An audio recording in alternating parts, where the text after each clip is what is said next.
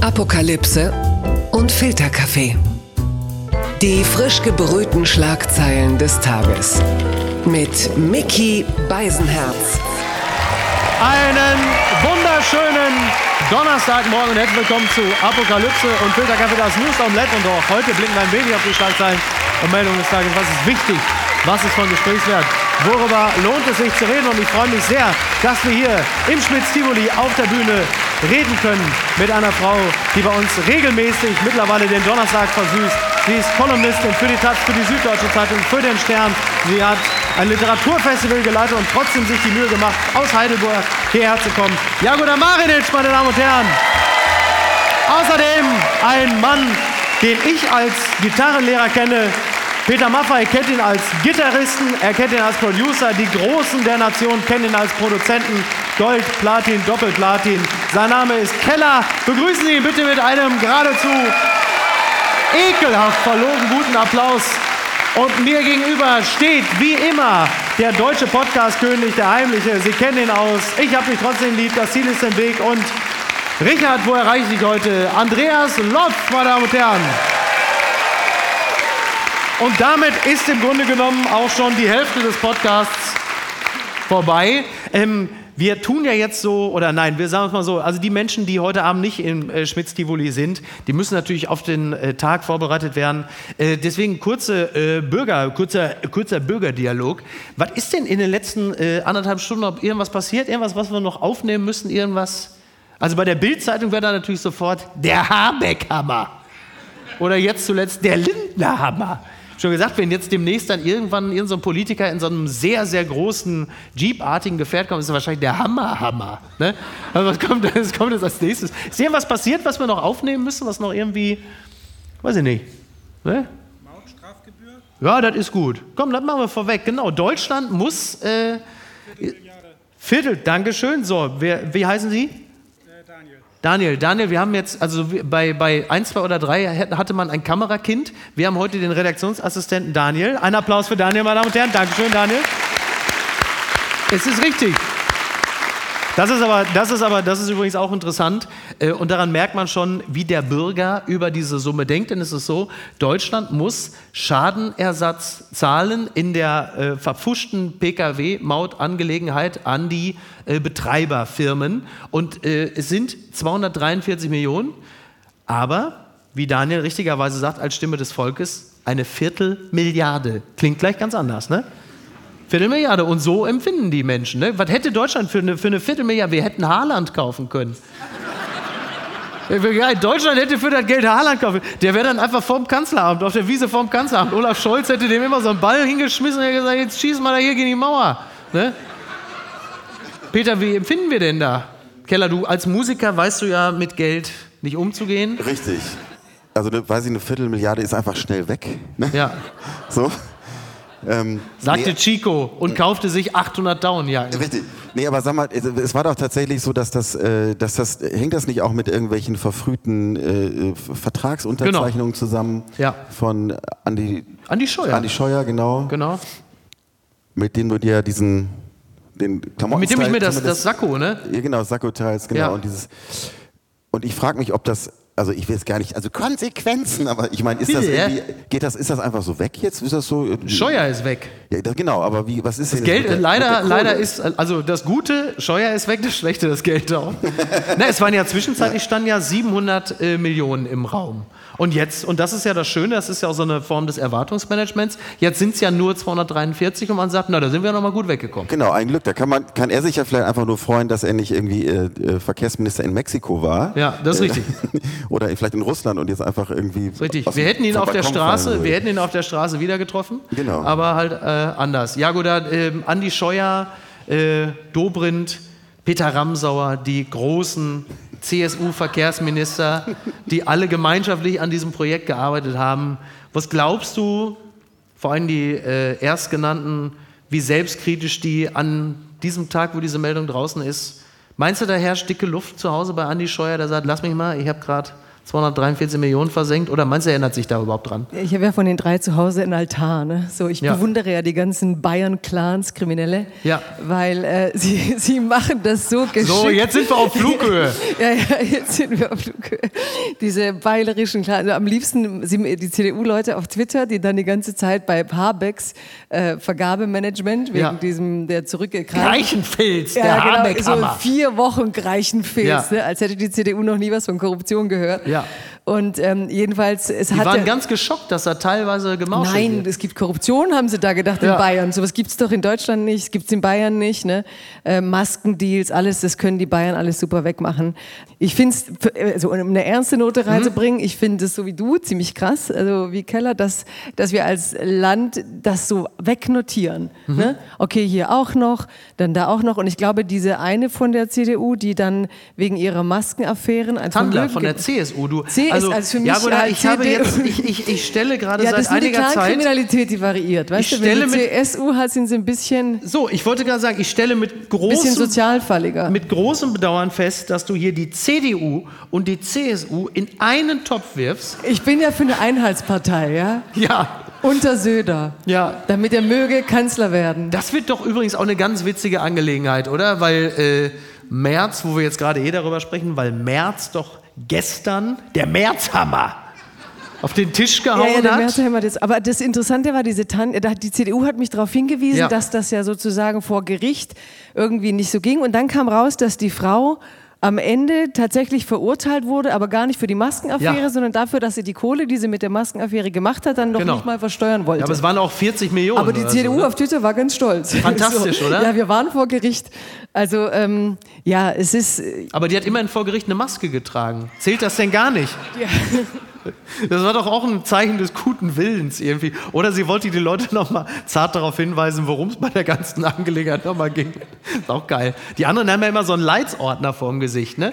Ich glaube ja mittlerweile tatsächlich, diese ganzen Herlitz- und Leitsordner werden gar nicht mehr verkauft, weil alles digitalisiert ist. Die machen mittlerweile wirklich 98 Prozent des kompletten Geschäfts nur mit Kinderschändern. Weil die halt einfach immer diese Dinger voll. Ja, ist ja so. Ich, ja ich habe das ja nicht erfunden. Aber das ist ja so, die haben ja alle immer so einen Leitsordner. Und dann siehst du dann auch so, wie so in der, in der Zentrale von Leits, du hast dann wahrscheinlich so einen Typen wie Wolfgang Grupp, der so unglaublich stolz auf seine Firma ist. Und dann sagen sie ihm, ja, pass mal auf, der heißt ja wahrscheinlich dann Heinz-Günther Leitz oder so. Dieter Leitz. Und dann sitzt er da und grämt sich und denkt, Mann, ey, früher haben die Blagen alle noch gezeichnet, dann hat man das eingeheftet, das war alles toll. Und jetzt haben wir die ganze Zeit immer irgendeinen so Uwe, der sich das Ding davor... Ah, und dann sagen sie ihm, ja, aber das ist halt einfach das Geschäft ist doch in Ordnung. So, die werden mittlerweile die Leitsordner auch immer in so Läden unter der Ladentheke verkauft. Die kannst du, im, so wie früher, wenn man in so Pornokinos oder so, wenn in so Pornovideotheken war, weil man natürlich, wenn man heute aus dem, aus dem Geschäft kommt, aus dem Schreibwarenladen, wenn du einen Leitsordner hast, dann wissen alle schon, oh, da geht's vor Gericht. Ja, und, und im, Knast, im Knast, da versuchst du dir auch schwarzmarktmäßig, dir, weiß ich nicht, Marmelade, Drogen und Leitsordner zu besorgen dann für deinen nächsten Termin wieder. Ja, sicher. Genau. Ich fand das noch ganz interessant, dass äh, du, Jago, da gerade sagtest, dass das alles immer so kleine Summen so versickern. Ja. So mal hier 250 äh, Millionen und so weiter. Das erinnert mich an Gunter Gabriel. Der hat ja, ist ja pleite gegangen, weil er einfach mal Rechnungen unter 1000 D-Mark hat er einfach nicht bezahlt, sondern in seinem Hausboot in so eine Abseite geschoben. Macht man das nicht? Nee, nee der, der war so reich und es ging ihm so gut, dass er sagte, Rechnungen unter 1000 Euro bezahle ich einfach nicht. Das ist lä lästig. Aber ich, äh, okay, ja, das ist natürlich auch nicht gut, weil das summiert sich ja auch. Aber ich dachte, Rechnungen unter 1000 Euro stellt er nicht. Nee, nee, nee, nee, nee, er hat die, also D-Mark war es damals. Der deutsche Johnny Cash. Ja, ja, ja, ja, ja. Ich bin der deutsche Johnny Cash. Ich zahle die Rechnung nicht, weil ich habe da keinen Bock drauf. Ich auf dem Hausboot. Fun Fact des Tages. Joey Chestnut wins 16th Nathan's schwer. Ist nicht einfach, muss man wirklich sagen. So wie so ein Loriot-Sketch, ne? Joey Chestnut wins 16th Nathan's famous hot dog eating contest after two-hour weather Delay. Das ist auch geil, dass sie das noch melden, so Yahoo Sports. Das ist natürlich in dem Zusammenhang auch wichtig mit so einem Hotdog-Fress-Contest, dass es da noch so eine, so eine Wetterunterbrechung gab wie bei Wimbledon, wo man sagt, so, da mussten ganz viele Matches ausfallen, weil es so heftig geregnet hat. Aber Joey Chestnut hat dann einen, äh, glaube ich, einen neuen Rekord aufgestellt. Er hat, äh, er musste, er musste mindestens 60 Hotdogs in 10 Minuten fressen. Und am Ende wurden es, glaube ich, irgendwie, wie viel waren es? 69. 69? 69, ach, das weißt du, Peter. Ich habe mir das gestern, ich habe mir das tatsächlich angeguckt, weil mich das, ich habe die Meldung Äh, gesehen. Also da sitzt er in so einem Keller zu Hause und sagt, also ich habe jetzt bei Sky Sports, habe mir das getimed, das muss ich sehen. Richtig, Tickermeldung. der Typ hat das, nagel mich nicht fest, der hat das in 17 Jahren Ja. 16 Mal gewonnen. Das ist ja also quasi der Novak Djokovic der Hotdog-Fresserei. So, liegt unter seinem Rekord, der über 70 war. Ja. Und ich habe mir dann auf YouTube angeguckt, wie der sich das da reinstampft. Der hat diesen, also erstmal kommt der raus, das ist ja so mit so einem amerikanischen, so einem Ansager, dass der nicht in, eine, in so eine amerikanische Flagge gehüllt war, hat noch Ja. gefehlt. Der kommt da rausgelaufen, Leute flippen So wie aus. Apollo Creed bei Rocky 4, Wirklich, ne? Ja. wirklich. Und dann steht der also vor so einem Berg, hat irgendwie so ein, so ein Sporttrikot an, so ein Berg von Hotdogs und nimmt das immer und hatte dann so rechts so, so, so fünf, sechs, sieben so große Pappbecher mit Wasser. Ja. Das hat mich nämlich irritiert an der Meldung. Der stopft dann das Hotdog kurz ins Wasser, damit sich das voll saugt und dann Peter, ich sag's wie es ist. das Das hat für mich mit Genuss nichts mehr zu tun. genau. Also er isst die Hotdogs ohne das Brot. Nee, Hotdogs mit Brot, aber der tunkt das in Wasser, damit es wohl besser, Ja, damit's so schön aufquillt. Damit es wirklich besser flutscht wahrscheinlich erstmal, ja. Und deshalb, deshalb wirklich, also dir wird, dir wird auch plümerant, wenn du, dir da, wenn du den Ja. beobachtest dabei. Das ist nicht. Das ist eine wahnsinnig gute Idee. Ich hatte gerade so eine Implantatsgeschichte. Ja. Das hätte ich mal machen sollen. Loffi, die Möpse stehen dir hervorragend. Ich sag's, wie es ist. Einer muss es sagen. Es ist uns allen aufgefallen. Es ist uns allen aufgefallen. Toll, Loffi. Toll. Und da muss ich sagen, und das ist in unserer genderfluiden Zeit großartig, dass ein Mann wie du das auch einfach machen kann, ohne dass er da irgendwelche schiefen Blicke bekommt. Das ist die perfekte Überleitung zur nächsten Kategorie. Das hat mich traurig gemacht. Amtliche Unwetterwarnung. Polly bringt Orkanböen und Starkregen. Das berichtet die Tagesschau. Bis in die Nacht warnt der Deutsche Wetterdienst vor allem im Norden vor Orkanböen und Gewittern durch das Sturmtief Polly. In Niedersachsen kam eine Fußgängerin durch einen umgestürzten Baum ums Leben. Also wann immer man sagt, ich habe wirklich keinen Bock mit dem Hund rauszugehen, das ist nun wirklich das denkbar beschissenste Ergebnis. Was mich an dieser Meldung extrem schockiert hat, ist, also das Sturmtief heißt Polly, aber es schreibt sich mit einem L. Poly, wie Polyamorie und so. Also der, dieses Land geht doch vor die Hunde. Polly, also Jago, da bitte. Du bist mit, mit Sprachen und wirklich, du liebst Sprache. Das, mich hat das erschüttert. Ich sag's, wie es ist. Ich habe es gar nicht bemerkt, so, weil ich lese das dann da rein. Ich Ja. korrigiere immer automatisch, das ist mein Korrekturmodus. Vor allem war es aber schön, weil es hat mir erklärt, warum ich hier quasi aus dem Zug gefallen bin und fast umgefallen bin, weil die Ausläufe von Poli Ja, waren ja dann so, dass ähm, du kommst hier raus und du bist in einer anderen Jahreszeit. Also ich Richtig. bin im Süden Deutschlands eingestiegen, kam hier raus und dachte, warum habt ihr hier Herbst? Ja. Und warum hast du mich hierher eingeladen? Ich Herzlich- wollte eigentlich abends mit dir hier. Herzlich willkommen in Norddeutschland. Ja, ja, genau. Ich war so ein bisschen, ich steige gleich wieder ein. Ähm, ja, also ich, Poli, meine Assoziation, ja, nee, mach ich jetzt nicht. was ist denn deine Assoziation, Nee. bitte? Ach, du hast Angst, dass es getaped wird, ne? Getaped? Ja, aufgenommen hier. So, du hast eine Assoziation und du sagst, oh, jetzt ist dir gerade eingefallen, scheiße, das wird ja aufgenommen. Nee, das Ding war nur, ich habe es halt dann bemerkt, weil ich fast im Taxifahrer die Tür gegen dieses Silberding dann aufgerissen habe. Dann stieg ich aus und lief. Also es war sozusagen traumatisch, diese Ankunft in Hamburg wegen Ja. Poli. Ich kann nicht mit Winter im.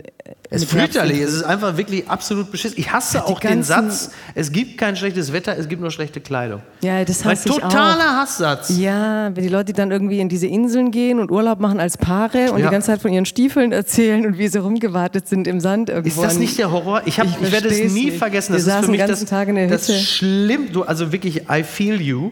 Das schlimmste Bild aller Zeiten, was ich gesehen habe, das hätte für mich eigentlich World Press Foto sein sollen, also so, weil es das ganze Elend ausgedrückt hat. Das war irgendeine so eine Familie, die hat dann bei Radio RSH oder äh, NDR 2, was weiß ich, haben die dann so einen Picknickkorb gewonnen. An, und dann waren die an so einem 16. Juli in Travemünde. Man ahnt schon, wie die Geschichte ausgeht. Und alle diese Funktionsjacken an und es waren so 13 Grad Regen. Alle so, alle fünf. Also der Daniel, die Marion, der Justus, äh, was weiß ich, die Sophia, der kleine, was weiß ich, wie heißt der dann noch, der kleine da, der Karl mit C. Und dann stehen sie da mit diesen Funktionsjacken und haben dann diesen Picknickkorb. Yay! In Travemünde bei 13 Grad und Regen und du denkst, er schießt mich einer, ey. Ich würde das doch nicht auch noch dokumentiert wissen wollen. Das ist ja totale Horror, wirklich. Die mussten wenigstens die Hotdogs nicht in so Wasser Stimmt, die haben, das einfach, einfach schlucken. die haben einfach 73 Hotdogs in diesen Picknickkorb getan und der waren die, also binnen, binnen weniger Sekunden aufgequollen. Na, Mich macht das fertig. Wirklich. Aber ich bewundere ja auch, dass die so viel mit sich anfangen können, weil wenn es so kühl ist und du Ja. hast Urlaub, ist, bist du ja nicht lahmgelegt von Hitze. Ja. Also ich mag ja so erschossen sein von Hitze, bis du nicht nicht mehr herrlich? denken kannst, weißt du, dann bist du erledigt. Aber Jago, dann mach dir keine Sorgen, da wirst du in den nächsten Jahren reichlich von bekommen. Stimmt, ich freue mich. Ja, ja, genau. Meine Zeit. Wie so ein Gecko auf dem Stein. Aber diese nordischen Urlauber, ehrlich. Ja. Ich Also- kann es ich kann's auch nicht nachvollziehen. Ich kann nicht, also ein Freund von mir ist heute Morgen noch irgendwie, da saßen wir noch im Café und dann war es ja auch schon so todesbeschissen und dann sagt er so, so, wir fahren jetzt eine Woche nach Dänemark. Und du denkst, ja, herzlichen Glückwunsch, fantastisch. Aber auf den Bildern ist schon schön. Ja, auf den Bildern ist das schön, aber auf den Bildern ist auch Carsten Maschmeyer schön. Wobei, das ist vielleicht, das ist nicht ganz korrekt, was ich da gesagt habe. Muss man sagen, das ist nicht ganz korrekt. Aber sag mal, ich hab, mir fällt gerade ein, du sagst, das heißt Poly, dieses Tief. Wer Ja, Poly. Polymere, Genau. Polyamorie. Wer denkt sich denn diese ganzen Namen aus? Das sind ja öfter irgendwie so Frauennamen, fällt mir. Achso, Ja. Jörg ich dachte, du könntest ja, könntest ja so ein Ding auch einfach irgendwie äh, Adolf oder Wladimir Ja. nennen oder so. Dann Ja. ist so ein Sturmtief ja auch passend Ja, wollte ich gerade sagen, ja. ich ja. glaube, man kann die kaufen. ja, ja. Ne, Man, kann, die kaufen, und ne? es gab sogar mal eine Aktion, glaube ich, von irgendwie. Von den äh, neuen deutschen Genau, die haben dann genau. ein Jahr lang quasi die ganzen äh, Namen von den Stürmen mit, Ja. äh, wie sagt man, ähm, eingewanderten geprägten, Namen ja. getauft. Und dann Ja. war sozusagen die Tagesschau voller, hieß er halt nicht mehr Simone Tief, Ja. sondern Hakan, Ja, aber, ist das, Erkan, aber jetzt mal ehrlich, ist, ist das positiv? Also für die, sag mal, für die Integration und die Akzeptanz? Wenn Mensch- heute Thülei mich umgehauen hätte, wäre ich wohlgesonnener. ja gut, wenn du andererseits ein Sturmtief Orkan hast, das ist ja wiederum auch relativ passend. Orkan, Hakan, Ja. finde ich Aber zumindest ein bisschen. irgendwie müssen wir doch die 245 Millionen wieder reinholen. Aber es ist natürlich auch keine besonders schöne Meldung, weil da hast du natürlich sofort den Aber Bildleser, der kauf wieder doch auf mal ist. einfach so 17 Stürme nacheinander. Ja, ja, nur wenn du dann äh, als Bildleser Als am nächsten Morgen... Beisenherzsturm. Als Beisenherz ist auch eine schöne Idee. Aber du liest als Bildleser äh, am nächsten Morgen äh, Orkan erschlägt Frau. Da bist du natürlich sofort wieder der Orkanhammer. Ist natürlich sofort, das ist natürlich sofort wieder im Springergebäude ist natürlich richtig Alarm. Ne, dann sitzt da morgens dann schon Ingo und ist aber äh, schon wieder kurz vor Sonneberg. Übrigens, bei der Gelegenheit, wenn Sie sich wundern, ähm, warum ich äh, jetzt hier so sitze, wie ich sitze, ich habe dieses hellblaue Sakko mal ausgezogen, weil ähm, die Kollegin gerade vor der Tür sagte, das war in so einem schönen AfD-Blau. Und, und da habe ich gedacht, man muss ja auch eine, also man muss ja auch ein Image jetzt nicht auch noch unnötig verstärken. unterm Radar. Ja, toll, ne? Heute ist, hast du Radar gesagt? Da heißt so Radar. Unterm Zumal- Radar. Sagen wir mal richtig. Unterm Radar. Unterm Radar. Ich wollte ein Sturmtief So ist benennen. ja wie Franz Müntefering. ne? Jetzt ist das Ganze hier unterm Radar. Ne? Hat die SPD, Sozialdemokratie, ne? ist unterm Radar der Bürger. Da müssen wir wieder hinkommen. Es steht jetzt 1 zu 3 nach Punkten. Jetzt muss Gerst Schröder muss liefern. Der muss wieder einen Sturmtank auspacken, Acker. Und dann geht dann am Ende 4 zu 3 aus. Ne? Der Anstoß zur zweiten Halbzeit ist jetzt angepfiffen. Sowas halt, ne? unterm Radar. Aber gut, ich, ich schweife ab. Dritte Sitzung des Zukunftsrats mit, ja, ja, das ist, ja, das ist so eine richtige Boomer-Veranstaltung. Hier wird noch für Franz Müntefering geklatscht. Das Fleisch ist verteilt, jetzt geht's an die Kartoffeln. Ne? Das war, eine Spra das war aber noch eine schöne sozialdemokratische Sprache. Ne? Franz Müntefering, als es um die Koalitionsverhandlungen ging, großer Koalition damals, die großen Themen, die kleinen Themen. Das Fleisch ist verteilt, jetzt geht's an die Kartoffeln. So, jetzt heißt es wieder, ne, es riecht nach Blut, Schweiß und Tränen, aber immer noch besser wie eine vollgeschissene Buchsen. So, Und der Klassiker, Opposition ist Mist. Opposition ist Mist. So. So. Von wem redet ihr gerade? Äh, von Olaf Scholz. Und zwar Olaf Scholz, wie wir ihn uns wünschen würden. Heute ist nämlich die dritte Sitzung des Zukunftsrats mit Olaf Scholz. Der Zug, ich zitiere das als heute Termin, klingt ja jetzt schon wahnsinnig flashy und jetzt, Sie dürfen gleich lachen. Äh, Der Zukunftsrat, der vom Bundeskanzler eingesetzt wurde, nimmt neue Entwicklungen, Erkenntnisse und Trends im Innovationskreislauf in den Blick und erarbeitet Vorschläge zur Stärkung des Forschungs- und Innovationssystems, der Resilienz und der technologischen Souveränität. Für mich wird da, also ich weiß nicht, wie Sie es gehen, da wird heute ein Faxgerät äh, eingeweiht. Da gibt dann so, hast du dann so wie Olaf Scholz, also mit diesem, mit diesem Grinsen irgendwo zwischen, das ist ja, also Söder sagt ja schlumpfiges Grinsen, aber es ist ja irgendwo zwischen Elmar Fatt und Mr. Magoo. Ne? Und dann schneidet er da durch und dann wird dieses Faxgerät und dann kommt so das erste Fax rein, wahrscheinlich von Uli Hoeneß. Thermo, Thermopapierfax. Auf? Thermopapier, Ja, ja. toll. Wie, ähm, wie zukunftsfähig, Jago, da äh, schätzt du dieses Land ein, wenn du das hörst, der, der, die dritte Sitzung des Zukunftsrates. Stichwort Transformation. Wollen wir mal so äh, Wortkomposition machen, weil wie viele Räte die Bundesrepublik so berufen hat. Ich glaube, Ja. es, es gibt für alles Rat. Ne? Ja. Egal, Fahrrad, ähm, Expertenrat. Richtig, richtig. Ja. Es Ja.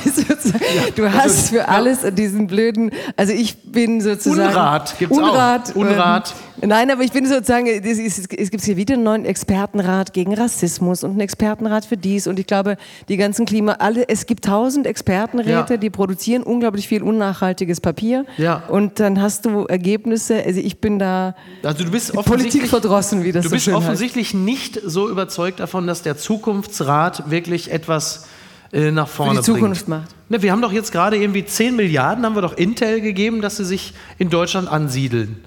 Jetzt brauchen wir nur noch die Leute, die da auch arbeiten.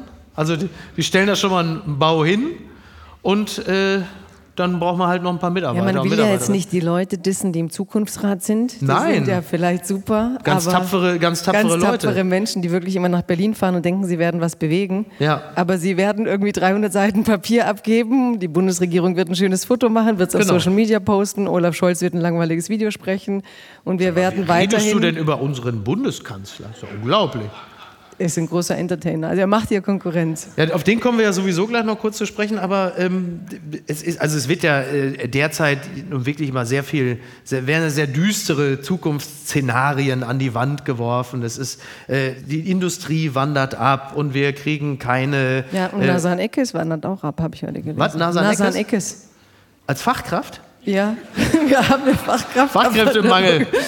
Also du willst damit, also okay, das finde ich, das finde ich interessant, dass Im, Im ähm, Newsticker kamen heute immer mehr deutsche Promis wandern ab und Ja. dann kamen irgendwie so 20 Gesichter, die ich nicht gut kannte. Aber das ich war heute im Newsticker. Wirklich, wer wandert denn noch ab? Also es interessiert mich jetzt wirklich, was für Fachkräfte Ich wandern glaube, sie waren ab? alle auf Mallorca, das müsste doch Don Loffi Die wissen. Poch, sind die Pochers Alle auch schon weg? ab nach Mallorca. Also nachdem wir die Mallorca. Bushidos schon an äh, Dubai, Dubai verloren Wir haben. wollen alle nach Mallorca, Ja. aber sie fliegen dann wieder zurück. Das macht nur der Zukunftsrat. Sie fliegen zu Events wieder nach Deutschland. Sie Das sind nicht ist verloren. Sozialtourismus. Sie sind nicht verloren. Das finde ich eine gute Idee. Ja, das Problem, ich, ich weiß nicht, wie Sie es sehen. Also Mallorca ist natürlich eine herrliche Insel.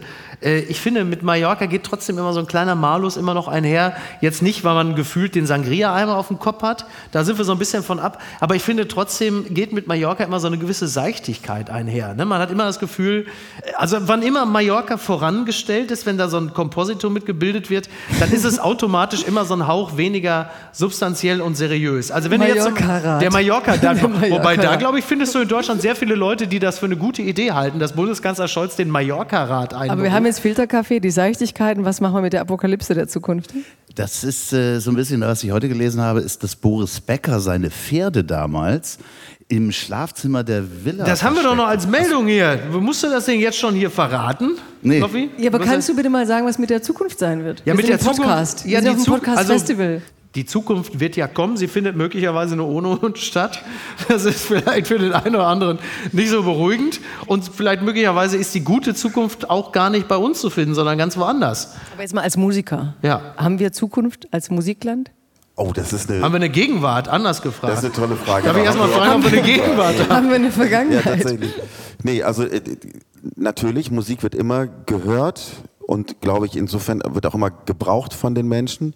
Wenn ich kurz kleinteilig werden darf, ist es einfach äh, inzwischen wirklich schwierig, äh, Newcomer zu werden. Wenn du jetzt nicht, und das meine ich gar nicht böse, wenn du nicht deutschen Hip-Hop machst, ist es einfach gerade schwierig, eine Band die sich zusammentut und probt und Songs entwickelt und irgendwie versucht, einen Deal zu kriegen, um die Aufnahmen zu finden. Das ist einfach inzwischen schwierig. Die Ist das so? Ja. Du, Aber war das nicht vor ein paar Jahren so, dass jeder, der irgendwie so drei Zeilen auf Deutsch gesungen hat, da hat man gesagt, also auf jeden Fall. Also als im Radio der Song Wolke 4 lief, da war mir klar, jetzt kann wirklich gerade jeder einmal ran.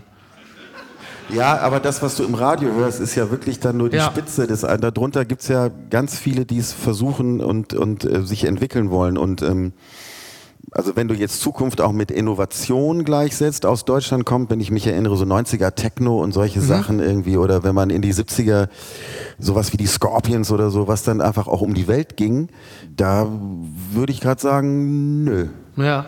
Und da kann man mal sehen, und da müssen wir uns alle, meine Damen und Herren, müssen wir uns alle auch mal die eigene Nase fassen, wie undankbar wir dann gegenüber der deutschen Musik und den Musikschaffenden sind. Smudo hat uns die Luca-App gegeben. Aber das interessiert ja wieder keinen hier. So. Ich bin ja, glaube ich, noch eingeloggt, fällt mir gerade ein. Bin schon seit anderthalb Jahren, bin ich schon äh, bei Intersport. Ne? Hoffentlich, hoffentlich, kriegt er kein, hoffentlich kriegt er keinen Ärger. Den Scholz sparen wir uns mal, über den haben wir ja gerade schon gesprochen. Machen wir mal weiter. Das hat mich überrascht. Beerbt von der Leyen Stoltenberg bei der NATO? Das fragt t-online.de. Der NATO-Generalsekretär wollte schon länger aufhören. Jetzt wird sein Vertrag abermals verlängert. Einen Bericht bringt für die Zeit danach Ursula von der Leyen ins Spiel. Es gibt eine anonyme Quelle innerhalb der NATO und anhand dieser Versuche der US-Präsident Joe Biden von der Leyen von dem Posten zu überzeugen. In privaten Gesprächen soll die Kommissionschefin Biden mitgeteilt haben, sie stehe für das Amt frühestens im kommenden Jahr zur Verfügung. Jetzt kann es natürlich auch sein, dass Joe Biden sich wieder versprochen hat. Er meinte einfach jemand anderen. Meinte nicht von der Leyen, sondern meinte eigentlich Merkel oder irgendjemand, weißt du, hier der, der Woman from Germany. She could do it.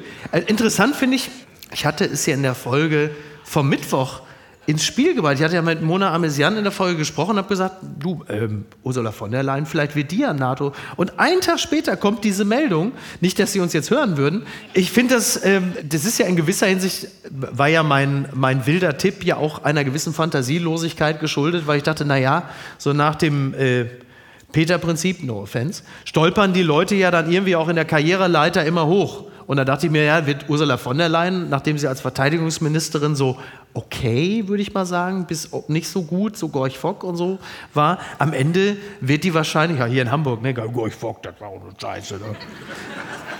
Wird die wahrscheinlich irgendwann einfach Generalsekretärin der NATO. Ich weiß nicht, wie gefällt dir Ursula von der Leyen so als EU-Kommissionspräsidentin, weil ich finde so, ich finde sie, sie, sie hat viel von AI, finde ich. Die könnte auch am Rechner entworfen sein.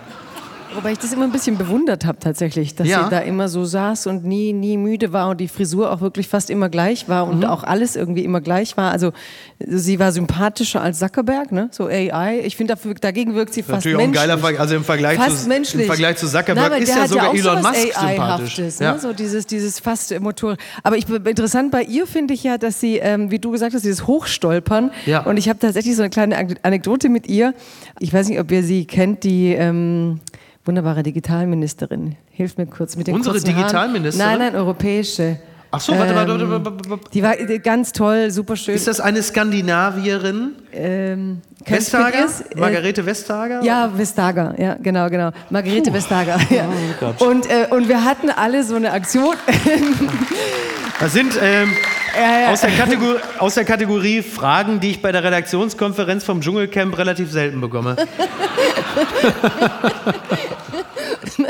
Aber das war so, das war so ein schöner Moment, weil die, äh, es, es musste ja sozusagen, es gab so eine Kampagne bei den le ne- letzten EU-Wahlen, wo als wieder Männer werden sollen. Und in der Geschichte Ja. der EU waren ja ganz wenige Frauen. Und dann habe ich tatsächlich mit vielen Schriftstellerinnen europaweit so eine Aktion gemacht, It's Time. Und wir haben ähm, aus jedem europäischen Land versucht, eine Schriftstellerin zu finden mit Ja. Janne Teller, wo wir eigentlich versucht haben, Margrethe Vestager zur EU-Präsidentin zu machen. Okay. Und haben eine riesen Kampagne gemacht, es war in Le Monde, es war in deutschen Zeitungen, es war überall. Und es gab dann so ein Treffen der ähm, ganzen EU-Entscheider in Paris und in dem Moment kam es von Le Monde. Und wir waren alle guter Dinge, so Frauenkampagne, dass Frau Vestager kommt, weil von der waren wir echt alle Fan.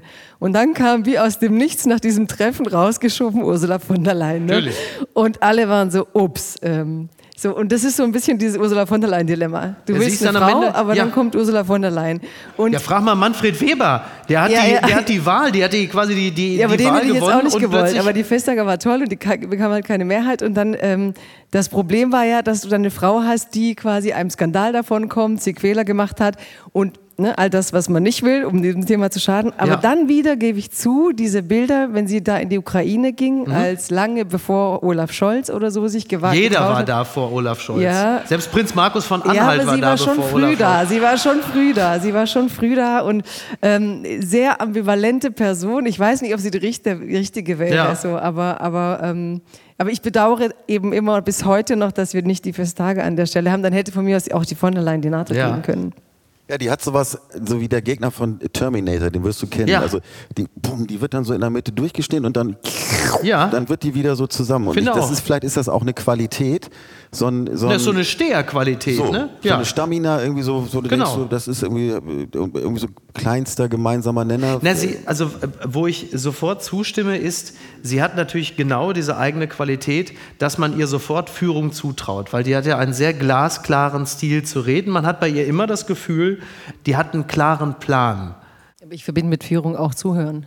Also ich finde, sie hat so einen Plan und sie geht da durch und deswegen auch diese Skandale bei ihr, dass Ja. man dann gefunden hat, dass sie ihre, ne, diese alles, was dann vorher war, es passte irgendwie. Ja. Also ich finde, Führung heißt für mich halt nicht, dass ich meins durchpeitsche. Ja. Das heißt Dominanz. Ja. Also Führung sind halt Leute, so wie Obama immer gesagt hatte, klar, ich gehe dann am Ende, aber ich höre mir auch erstmal an, was die zehn Leute im Saal denken, reden. Ja. Und das konnte sie nie. Also ich hatte bei ihr nie so Okay. ein Führungsgefühl. Als sie kam, dachte ich echt so, oh Mist, hey, da willst du was für die Frauensache und dann kommt halt Okay. so ein Typus, der auch mit Dominanz arbeitet. Ja. Weißt du? Also ich fand sie nie so beeindruckend. Ich, ich mag ja sowieso Stoltenberg oder Stoltenberg sehr gerne. Ich, das ist jetzt natürlich eher wieder was Performatives, weil ich mag, er ist ja Norweger und ich mag einfach diesen norwegischen Akzent, vor allen Dingen gerade in diesen Zeiten, weil wenn er sagt so, ah, es ist jetzt vielleicht eine Zeit, da muss man, vielleicht macht Putin einen Atomschlag. Ja? Ich finde, das Wort Atomschlag klingt einfach, wenn das so, Atomschlag. hat vielleicht eine kleine Atomschlag. So, es klingt einfach schöner, weil man denkt, weil ein Atomschlag ist ja, ich weiß nicht, ob es ist, ist nicht gut. Und, und wenn das dann aber so jemand so sagt, dem wir, das ist äh, ähm, Atomschlag oder wir müssen IRIS-T, Verteidigungssysteme, das klingt alles irgendwie so das kurz vor Legoland. Man denkt, es könnte theoretisch auch sein, dass du sagst, was schenken wir dem Kleinen zu Weihnachten irgendwie, das Ghostbusters-Auto oder so.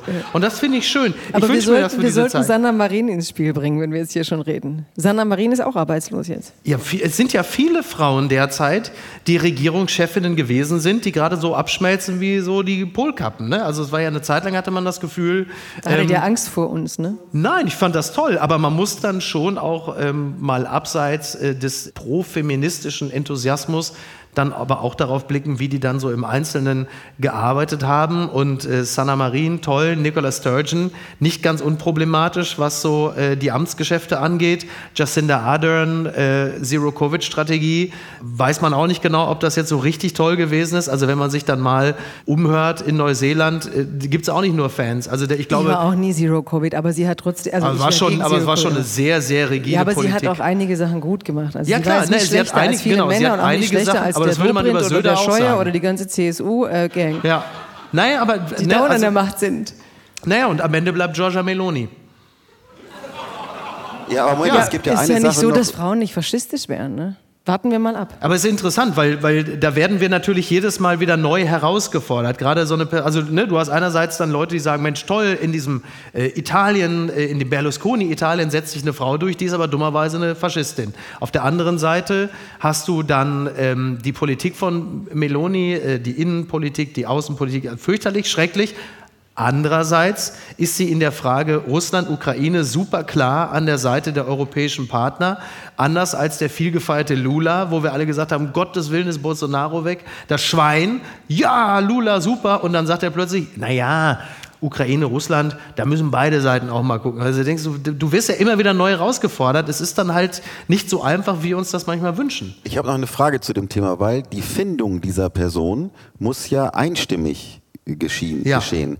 Wie finden wir das denn überhaupt, dass das einstimmig sein muss? Das haben wir ja bei der, bei der EU auch. Ja, das Einstimmigkeitsprinzip ist natürlich der totale Horror, wie wir ja immer wieder erleben. Stichwort Polen, Stichwort Ungarn.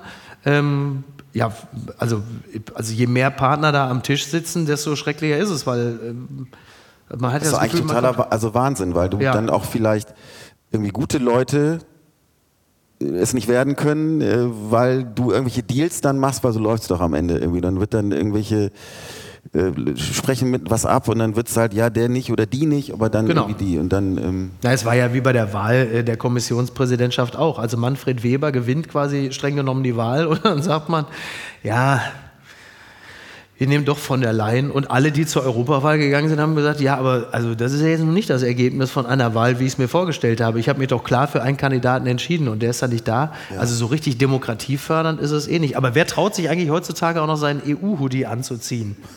Oder? Das ist ja auch mittlerweile eher so ein bisschen wie der Friedensnobelpreis für Arafat, wo man so dachte, naja, ist gut gemeint und wir, wir, ziehen das Ding mal an, weil wir haben noch so eine Vorstellung davon, wie es sein könnte. Aber faktisch ist es jetzt, also da ist also so zwischen dem Camp David und dem EU-Hoodie gibt es jetzt auch nicht mehr so einen Riesenunterschied, muss ich sagen. Ich frage mich vor allen Dingen, ob äh, Bushido seinen Integrationsbambi mit nach Dubai genommen hat. okay. Stimmt. Stimmt, der stand auch in dem Artikel. Ja. Bushido in, in Dubai. Er kriegt aber mittlerweile einen Ovulationsbambi, wenn das so weitergeht. Aber Einstimmigkeitsprinzip finde ich schon interessant. Also ja. der Komplexität wegen und weil ich das irgendwie auch faszinierend finde, dass jetzt wirklich so ein kleines, unbedeutendes Land das Schicksal lenken kann. Ja. Also es fasziniert mich rein dramaturgisch, weißt du? Das stimmt. Und auch die Herausforderung, dass du halt wegen, du kannst nicht sagen, ich bin der große, dicke, ich habe Kraft, ja sondern man muss die Leute wirklich alle zusammenkriegen. Also, also, du, sagen, also du sympathisierst mit Orban, willst du sagen? Du findest das irgendwie sympathisch, dass dieser kleine ja, Orban. Ich, ja, im Notfall. Also ich mhm. finde das, ich finde, ich, ich mache alles falsch, aber ich finde die, die, das Prinzip, das dahinter steckt als Gedanke, ja. natürlich gut und würde, würde uns ja auch eigentlich dazu zwingen, dass wir in allen Ländern dafür sorgen, dass demokratische Zivilgesellschaft besser gebildet wäre und wüsste, wie Demokratie funktioniert und nicht ja. so antidemokratische Sachen äh, tut, wie Rechtssystem aushebeln und so. Also ich glaube, eigentlich ist der Auftrag, eine Bevölkerung zu haben, die so so was die Amerikaner mit uns gemacht haben, Re-Education, wir mussten ja. ja auch Demokratie lernen. Also eigentlich bräuchte es so ein riesen Demokratisierungsprogramm europaweit, damit auch alle wissen, was sie mit ihren Rechten machen. Und ich glaube, dass du schon unter komplexen Umständen auch Konsens erzeugen kannst, auch bei ganz vielen. Und das Ziel finde ich schon großartig. Äh, also ein Kontinent zu sein, der nicht sagen, wir sind die wirtschaftlich Stärksten und jetzt guckt ihr, wo ihr seid. Werbung. Mein heutiger Werbepartner ist Euro Wings. Es ist äh, in den letzten Monaten so gewesen, dass man an manchen Tagen, wenn es gerade mal wieder 8 Grad und Regen war, schon dachte, ach, ich würde jetzt doch ganz gerne mal vielleicht mal äh, irgendwo anders sein, wo es ein bisschen netter ist. Wie komme ich denn da am schnellsten hin? Oder der eigene Verein ist etwas überraschend in Europa sehr erfolgreich und man möchte ein Auswärtsspiel besuchen und da vielleicht jetzt nicht unbedingt mit dem Lastenrad hinfahren.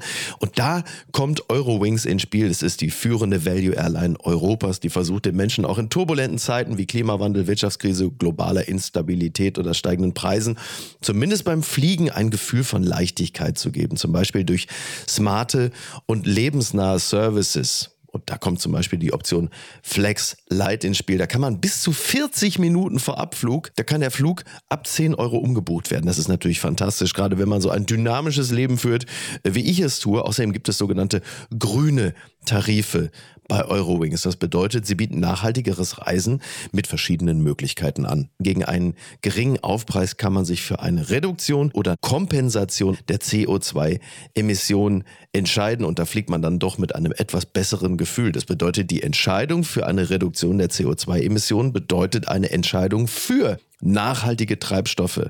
SAF ist ein Kraftstoff mit bis zu 80 Prozent weniger CO2-Emissionen als herkömmliches Kerosin und wird hauptsächlich aus biogenen Reststoffen wie zum Beispiel Speiseölresten gewonnen. Das habt ihr auch noch nicht gewusst, oder? Ich auch nicht. Finde ich aber großartig. Die reine Kompensation unterstützt zu 100% Klimaschutzprojekte. Für Nachhaltigkeitsoptionen kann man sich sowohl während als auch nach der Buchung des Fluges entscheiden. Mit all diesen Möglichkeiten bietet Eurowings seinen KundInnen ein entspannteres Reiseerlebnis. Also jetzt das gesagt habend, fühle ich mich auch schon deutlich entspannter. Alle Infos zum entspannten Reisen mit Eurowings findet ihr auf eurowings.com und wie immer auch in den Show Notes.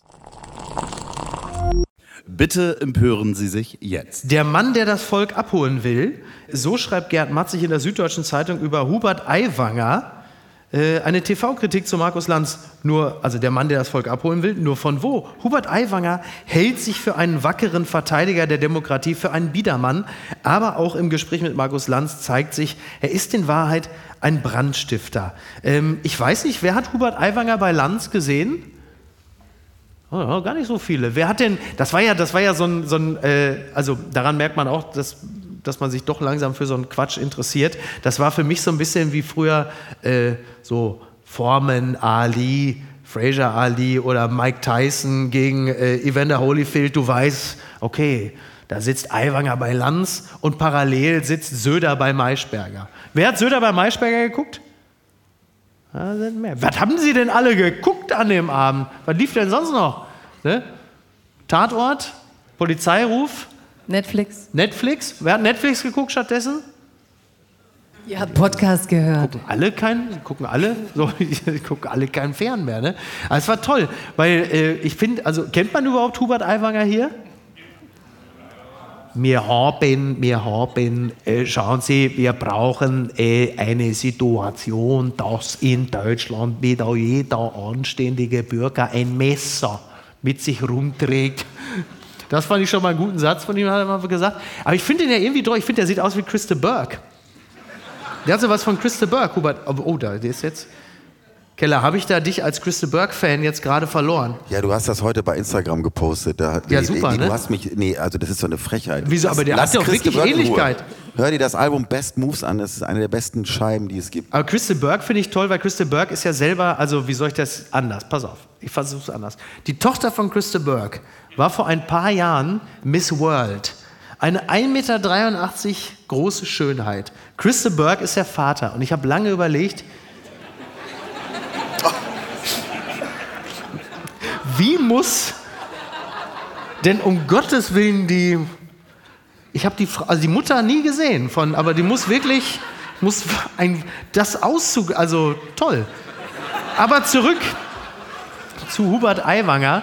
Ich finde den ja irgendwie, finde den ja irgendwie, ich finde den ja irgendwie faszinierend, weil ich finde den drollig. Ich halte den auch nicht für rechts im Sinne des AfD-Sinnes. So, ich halte ihn wirklich nicht für einen, er setzt sich ja auch bewusst ab, der ist ja irgendwie so, also der holt ja mit seinen freien Wählern in Bayern so, hat er 11 Prozent geholt und der ist ja irgendwo zwischen CSU und AfD.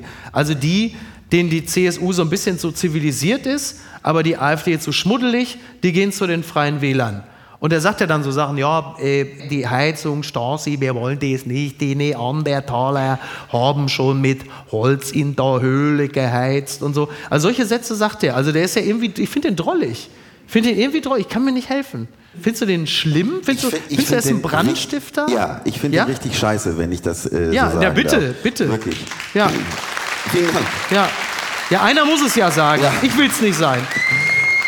Laptop und Lederhosen war doch immer der, der Claim Ja. von den Bayern. Und wenn ich den dann höre, wie er da auch auf dieser Anti-Heizungs-Demo steht und dann 13.000 in Erding. rumkrakeelt. Wir äh, holen müssen- uns die Demokratie zurück. So, und das von einem demokratisch Ja. gewählten Vogel irgendwie, das finde ich so, äh, so schlimm. Und was ich noch viel schlimmer finde, und da fühle ich mich persönlich angepisst, ist, wenn der Typ die Mitte für sich reklamiert. Mhm. Es wird immer, die, es, die Menschen aus der Mitte haben ja seiner Ja. Meinung nach einen ungeheuren Bedarf. Ja. Ich glaube das, dass das so ist, aber das ist nicht, die Menschen in der Mitte sind nicht die Menschen, die er meint. Ja. So.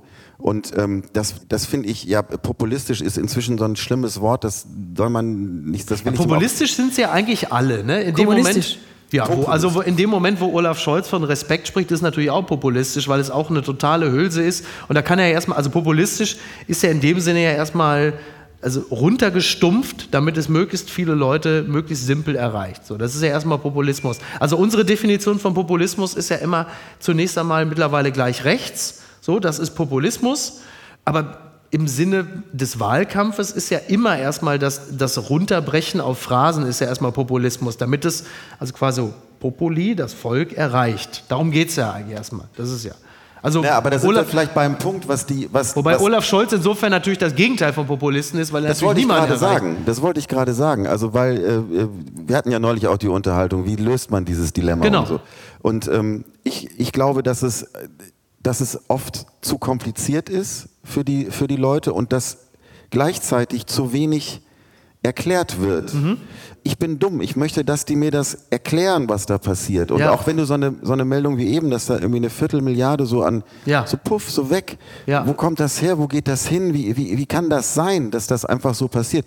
Was sagt das auch über uns? Wie, wie stumpf sind wir denn vielleicht auch einfach geworden, dass Ja. wir über so eine Summe, also jeder von uns hier im Saal, wenn er dieses Geld auf dem Konto hätte, das, also muss man sich Ja, mal absolut, absolut. Ja? Ach, hast du das gar nicht? Nee, das nee. Ja, Peter, was ist denn da los? Lambo bestellen. Mach mir langsam so. Ja, also ich finde schon, dass äh, bei Aiwanger, ich, ich kann immer gar nicht glauben, dass die alle echt sind. Wirklich, wenn ich Aiwanger im Ja, bei Fernsehen Aiwanger sehe, ist es auch wirklich Nein, aber man kann nicht glauben, dass die Republik immer noch so, die, die, die passen halt zur Stoiberzeit, zu diesen 80er Jahren. Ja. Und das war, ich glaube, ähm, DJ Akin, wer, nee, wer hat es heute Hat es auch getwittert, wir, so Einwandererkinder sind ja mit diesen Typen groß geworden. Und damals als Kinder haben wir sie halt einfach nicht so ernst genommen, haben, Genau. weil wir Politik nicht verstanden Ich haben. konnte Das nicht fassen, dass der erst 51 ist. aber ich meine nur, du guckst dir die an und du kannst nicht glauben, dass er meint, auf eine echte deutsche Realität zu treffen. Als Ja. Leute, die halt in so völlig anderen Kontexten gelebt haben. Und er tut aber so, als wäre das, was er da als Normalität verkauft, Ja. das Deutschland. Ja. Ne? Obwohl es eigentlich halt diese Minderheit ist, die er da aufstachelt. Genau. Und Ja. was dann bei Lanz schon deutlich wird, ist halt so dieses Wolf im Wolfspelz. Ich halte ihn nicht für so harmlos wie du. Ja, findest du? Ja, weil er, er sagt ja immer so, ja, ich muss die Leute ja aufhalten, dass sie dann zur AfD rennen. Ne? Obwohl er sieht und weiß, dass durch die Art meinst, und Weise... selbst zur AfD werden, um die AfD zu quasi klein zu halten. Das ist ja ein bisschen, das ist ja auch so ein bisschen so der Märzweg, ne, wenn man das merkt irgendwie. Ja, also die wollen schon Ja. diese Themen halt salonfähig machen. Sie wollen andere Themen quasi aus dem Diskurs jagen. Ja. Sie, sie dominieren plötzlich. Wir reden ja plötzlich wieder über Dinge, die 20, 30 Jahre vorher schon geklärt waren. Was denn also erstmal geht es um so eine Atomkraft oder was, Diskursbereinigung. Atomkrieg, nein, Ja. also wir können ja nichts. Aber ich meine nur, naja, du redest jetzt halt dieser Kulturkampf, den sie aufziehen. Du versuchst halt erstmal alle Diskurslinien, die innovativ waren, die Zukunftsrat, die über Zukunft gingen, versuchst du mal wegzubeuteln mit diesen Empörungsdiskursen. Linkes Gendagoga. Ja, linke, Hier in genau. Hamburg, Christoph Ploss ist doch, also man hat im Grunde mittlerweile ja gar keine Chance mehr in Hamburg äh, über die Straße zu gehen, dass ohne Christoph Ploss da mit einem Klemmbrett steht und sagt, sind Sie gegen das Gendern? Ja, nein, vielleicht. Unterschreiben Sie hier. Ich habe schon 720 Stimmen zusammen. Es ist halt, es ist halt so unglaublich irgendwie so männlich und Ja. so eitel, Ja. so dieser Typus von Ja, dem der hat doch auf der Bühne mal so, äh, was hat er angegeben, dass er, dass er Liegestütze Die machen Liegestütz, kann. ja, das fand ich da toll. habe ich irgendwas, ja, ich habe Ja, ich kenn ihn mit meinem Ich Arm, habe, glaube hätte ich, ich hätte gern, dass er 53 Gedanken hat statt 53 Liegestützen. Also, aber, irgendwie finde männlich ich, und eitel kannst du Scholz zumindest nicht vorwerfen. Nein. Nee, aber ich, ich hätte Scholz da noch ist eine auch kurze, eitel. kurze Zwischenfrage. Nee. Ja. Du sagtest, du findest den niedlich oder drollig? Ist, Ich was, was ist das genau? Ist Das so, ist, glaube ich, einfach das Idiom. wie, oder ist es so wie so ein hässlicher Hund, Rettungshund aus Ibiza, den man im Tierheim Ja, so- sieht, so der zwischendurch beißt und den man Aber trotzdem... was hast du denn da für Assoziationen? Wie sprichst Weiß du ich denn? ich bin niedlich und drollig, Ja, ich aber finde den sind- irgendwie, also irgendwie, irgendwie rührt der mich auch, weil der natürlich so ein bisschen was. Äh, was Oh, Tum- Mitleid. Der hat was Tumbes, der hat so ein bisschen was Tumbes, auch ein bisschen was Rührendes, auch genau mit diesen äh, Männlichkeitsriten da auf der Bühne Liegestütz zu machen und so. Natürlich ist das eine, in gewisser Hinsicht eine vergessene Zeit. Ne? Also so hat man irgendwie 1980 Wahlkampf gemacht. Was ich schwierig, was ich, was ich schwierig finde oder wo wir alle ein bisschen aufpassen müssen, wir müssen, glaube ich, in unserer Beurteilung von solchen Leuten auch ein bisschen feiner werden, weil wir können sie nicht einfach alle immer mit denselben äh, Schablonen aburteilen. Also wir müssen das so ein bisschen abstufen. Ne? Also, irgendwo, also zwischen Höcke gesagt? und Aiwanger und Merz und Söder. Es muss so gewisse Unterscheidbarkeiten geben, auch in dem Sinne, wie wir sie so sprachlich, wie wir sie labeln, wie wir sie etikettieren, weil es ihnen auch dann etwas gerechter wird. Das sehe ich nicht so. Nee? Also erstens vergleiche ich den null mit Höcke. Also ich würde Ja. jetzt nicht sagen, dass da irgendwie eine Parallele ist und ich vergleiche ihn auch. Du nicht. Aber ich Ja. finde, wir müssen im Gegenteil eigentlich total klar benennen, dass, Ja. äh, dass es hier auch viele Leute, ich nicht dieses Wir sind mehr Zeug, das meine ich nicht, aber wenn du da immer so tust, als würden sie wirklich Deutschland repräsentieren, dann kriegen sie ja eine Diskursmacht, dann kriegen sie ja die mediale hat der Lanz in der. Sendung ganz gut Warum gemacht. Sitzt, Der hat ja, ihn ja aber- immer ja, aber er sitzt bei Lanz und äh, Söder sitzt bei Maischberger. Es gibt zig andere tolle Leute im Land, die kämpfen für die Zukunft, die sitzen halt nicht da. Das meine ich mit Flurbereinigung im Diskurs. Ja, Weißt du? ja. Sie ja, ja. erobern sich den Raum. ja. Und ich finde schon, dass man sagen kann, mir miss- missfällt's, ich schalte es ab. Ich finde es super cool, dass wir ein Publikum haben, das es gar nicht guckt, weil das ist die beste Botschaft an die Medien. Und mir geht es einfach auch darum, dass wir uns nicht an den abarbeiten. Ja. Warum arbeite ich mich dauernd an diesen Typen ab? Ich meine, es gibt so tolle Leute im Land, die was aufbauen wollen, die was reißen wollen, die dann an verschlossenen Türen, Türen stehen, weil wir nicht zukunftsfähig sind und wir arbeiten uns an den Typen ab, weil sie halt die 80er Jahre Klaviatur beherrschen. Dann bleiben wir mal bei den 80er Jahren. Wir machen jetzt mal Boris Becker. Boris Becker. Sowas kann man sich nicht ausdenken. Als Gutachter in Beckers Mallorca-Villa auftauchten. Ah ja, doch, nee, ah, anders. Ist ja eine, ist ja eine Bildschlagzeile. Als Gutachter in Beckers Mallorca-Villa auftauchten, versteckte Boris seine Pferde im Schlafzimmer. Lilly behauptet in Doku, du musst für sie Steuern zahlen. Und er hatte das nicht getan. Also es ist offensichtlich so, dass, Bo also anders. Ist Boris ein cleverer Trickser? In der ersten Folge von Aufstieg und Fall von Boris Becker erzählt Charlie, also Lady Becker, ja, von einer angeblichen skurrilen Aktion. Laut ihr soll Boris einst auf seinem Mallorca-Anwesen seine Pferde im Schlafzimmer versteckt haben. Das Ganze soll passiert sein, als Gutachter der Behörden die Finker unter die Lupe nahm. Charlie in der Dokumentation, du musst für sie, in Klammern, die Pferde, Anmerkung der Redaktion, Steuern zahlen und er hatte das nicht getan. Boris hat die Pferde im Schlafzimmer versteckt. Der eine Typ versucht, in unser Schlafzimmer zu kommen. Fantastisch, oder? Also zuletzt hat ja nur noch Jesus Bruder Bauchi aus dem Fenster gewinkt. Das war dieser Willen, weiß man, kennen Sie den noch? Jesus Bruder Bauchi, der die Finker von Boris Becker, der sah so ein bisschen aus wie Loffi. Der sah aus dem Fenster gewinkt Ja, hat. ich war's. Und damals hatte, ich weiß, Boris Becker hatte ja auch gar nicht so lange Spaß an dieser Finke auf Mallorca, weil die dann doch kurze Zeit später auch schon abgerissen werden sollte. Die Frage ist nur mit den oder ohne die Pferde drin. Hat Boris Becker, also ist doch fantastisch, oder? Pferde im Schlafzimmer, da, nicht ein, da steht ein Pferd auf dem Flur, sondern der hat es gleich im Schlafzimmer. Frage ist, woran, woran haben die festgemacht, dass das ein Pferd ist, was da im Schlafzimmer steht? Ja, das ist eine gute Frage. Ich weiß nicht, aber toll, oder? Boris Becker, also diese, diese Doku, ich glaube, so langsam habe ich doch Bock darauf, mir das anzusehen. Ich gu- ähm, Du bist ja nicht begeistert. Du hast ja schon deine Abneigung gegen Männer aus den 80ern kundgetan. Da wird es natürlich jetzt mit Boris Becker. Ja, mit dem habe ich, ich mag, also ich, ich, ich, kann, ich versuche, ich krampfhaft äh, Boris Beckers, die Faszination an Boris Beckers, ich verstehe, dass Ja, den hast du dir denn nicht den Wecker gestellt ja, aber die, die Kroaten Matches? hatten ja auch Goran Ivanišević Ah, und die okay. hatten ja ihre Obsession. Aber Ach, so läuft das Aber hier. irgendwann lässt man so Typen doch auch in Ruhe. Also der hat sich dann auch blamiert bei uns, weil er die Frau irgendwie betrogen hat, die Familie verloren, der hat sich von seinen Investoren abrippen lassen. Ja, und gut. irgendwann lässt man so Leute würdevoll ihren Kaffee an der Riva alleine trinken und die Deutschen ziehen ihre armen Ja, das Promis so, als wenn sie wirklich so alles die, die Haut abtragen.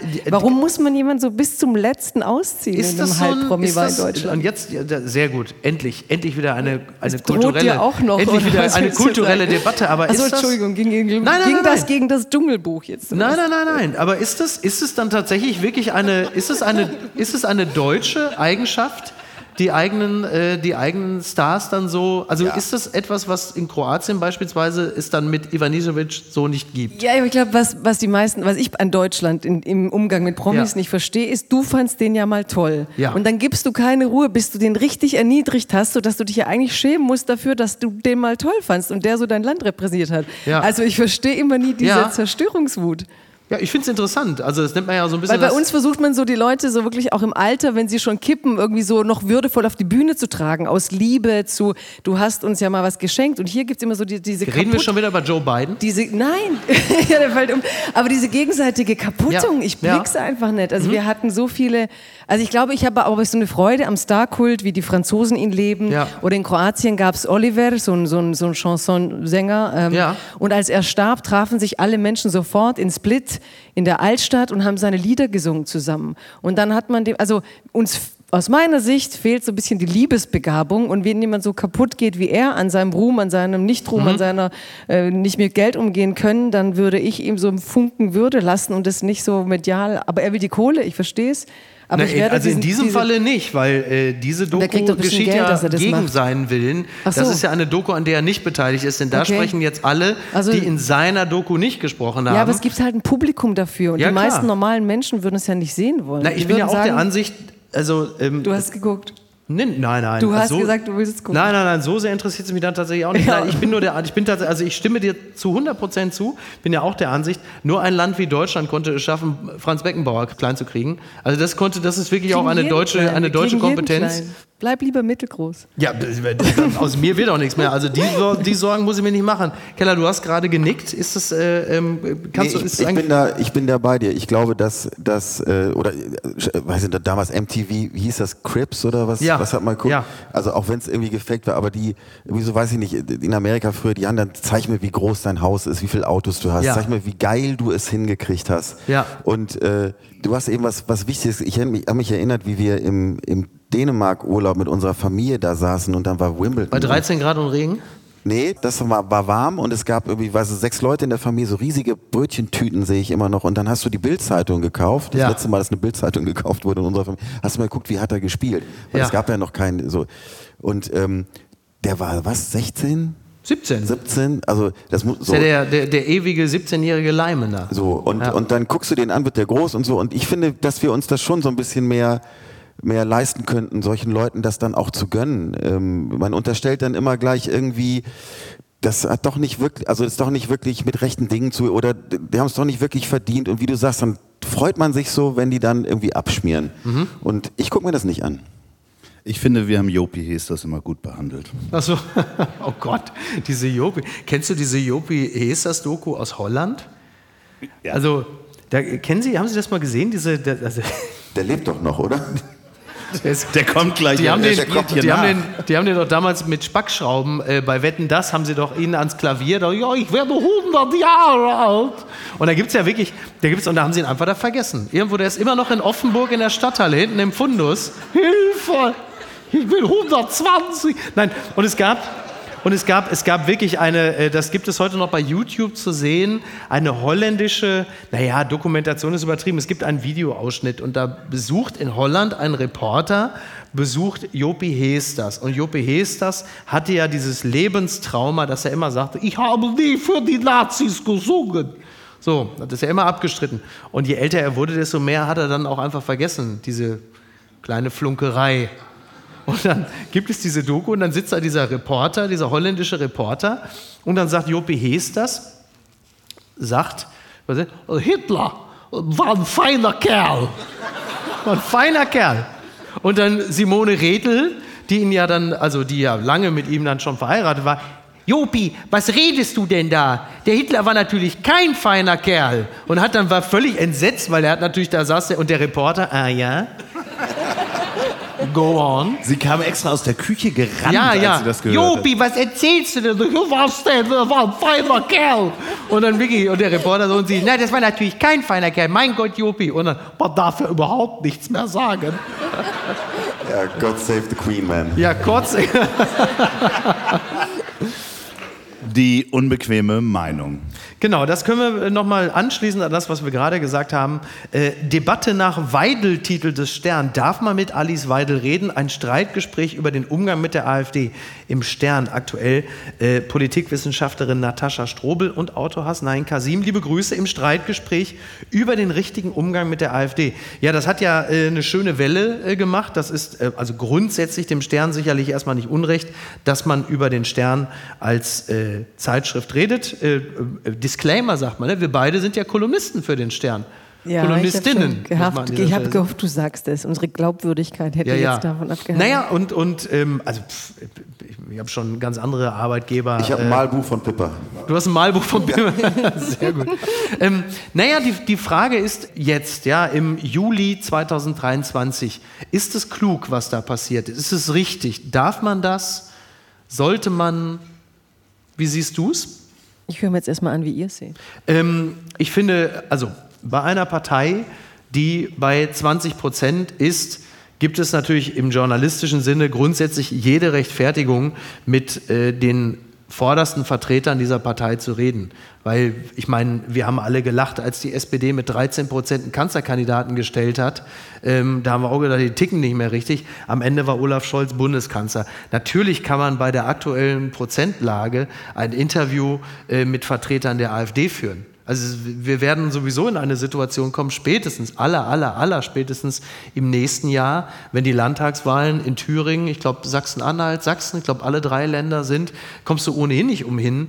Also du wirst dann auch in, in diversen Fernsehtalkshows, speziell im Öffentlich-Rechtlichen, gar nicht umhin kommen, andauernd Vertreter der AfD sitzen zu haben. Im Öffentlich-Rechtlichen musst du es ja sogar.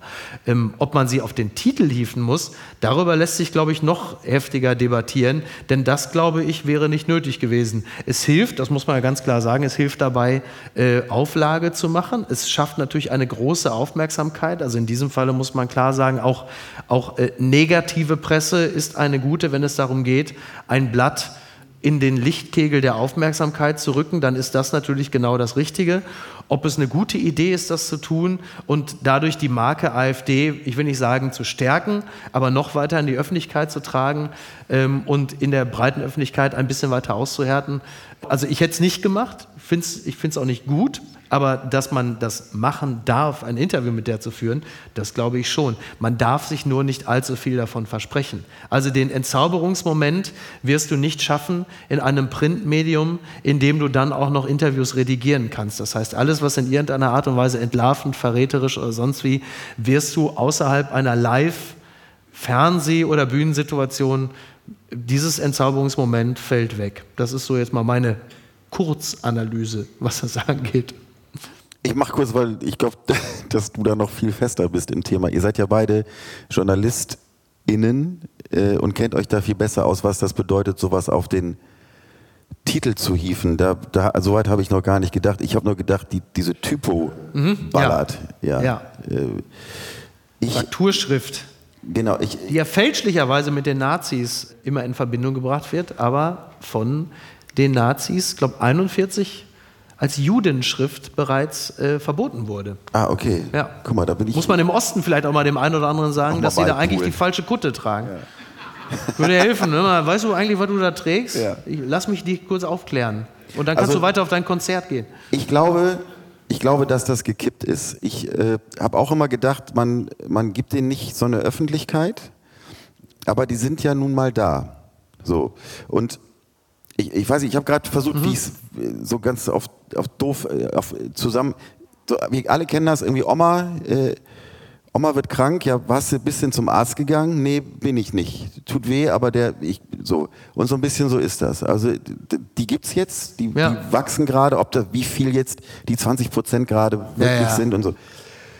Ich glaube, dass wir uns mit denen beschäftigen müssen, tatsächlich, weil, weil sie da sind und weil es möglicherweise auch den, den Reflex gibt, dass wenn du da, die wirklich Follower haben und Leute, die denen was bedeuten, wenn du die immer unter den Teppich kehrst und die immer in die Seite stellst, mit denen reden wir nicht und so, dann ähm, glaube ich, hat das, kann das den Effekt haben, dass du, dass du denen also viel besser tust, naja. als wenn du sie einfach mit an den Tisch holst. Dadurch normalisierst du sie natürlich so leider. Und, ja. jetzt, und natürlich sagt ihr jetzt, im Printmedium kann man nochmal gegenlesen und so. Und natürlich, mhm. das, das, wie gesagt, wisst ihr besser, aber dass du die an den Tisch holst und sagst, jetzt erzähl doch mal, was, also, was für einen Scheiß hast du, was hast du denn zu bieten? Sie haben natürlich sagst, gar nichts zu bieten. So, aber ja. das musst du ja auch erstmal rauspulen aus dem Ganzen. Insofern, also glaube ich, dass wir da nicht drum rumkommen, als uns mit denen zu beschäftigen. Ja.